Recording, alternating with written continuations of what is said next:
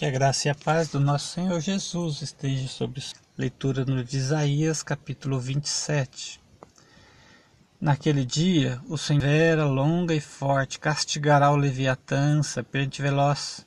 O Leviatã, serpente tortuosa, matará no mar a serpente aquática. Naquele dia se dirá: Cantem sobre a vinha frutífera, eu, o Senhor, sou o seu vigia rego-a constantemente e a protejo dia e noite para impedir que lhe façam dano. Não estou irado.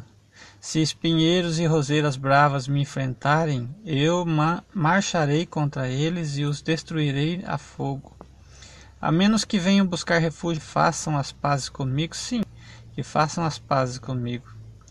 Nos dias vindouros, Jacó lançará raízes Israel terão de flores e encherão o mundo de frutos. O Senhor o feriu como aqueles que o feriram? Acaso ele foi morto como foram mortos os que o feriram? Pelo desterro e pelo exílio o julga, com o seu sopro violento ele o expulsa, como num dia de rajadas de vento oriental. Assim será perdoada a maldade de Jacó.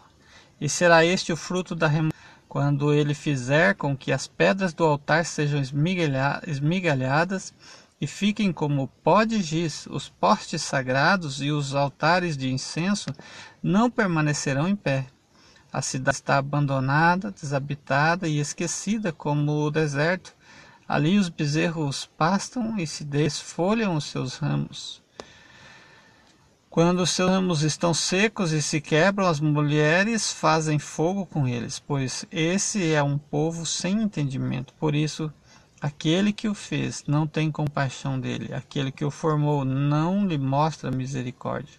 Naquele dia o Senhor debulhará suas artes até o ribeiro do Egito, e vocês, israelitas, serão ajuntados um a um. E naquele dia soará uma grande trombeta aos que estavam perecendo na Assíria, e aos que estavam exilados no Egito virão e adorarão o Senhor no Monte Santo em Jerusalém. Deus abençoe sua vida com esta leitura, em nome do Senhor Jesus.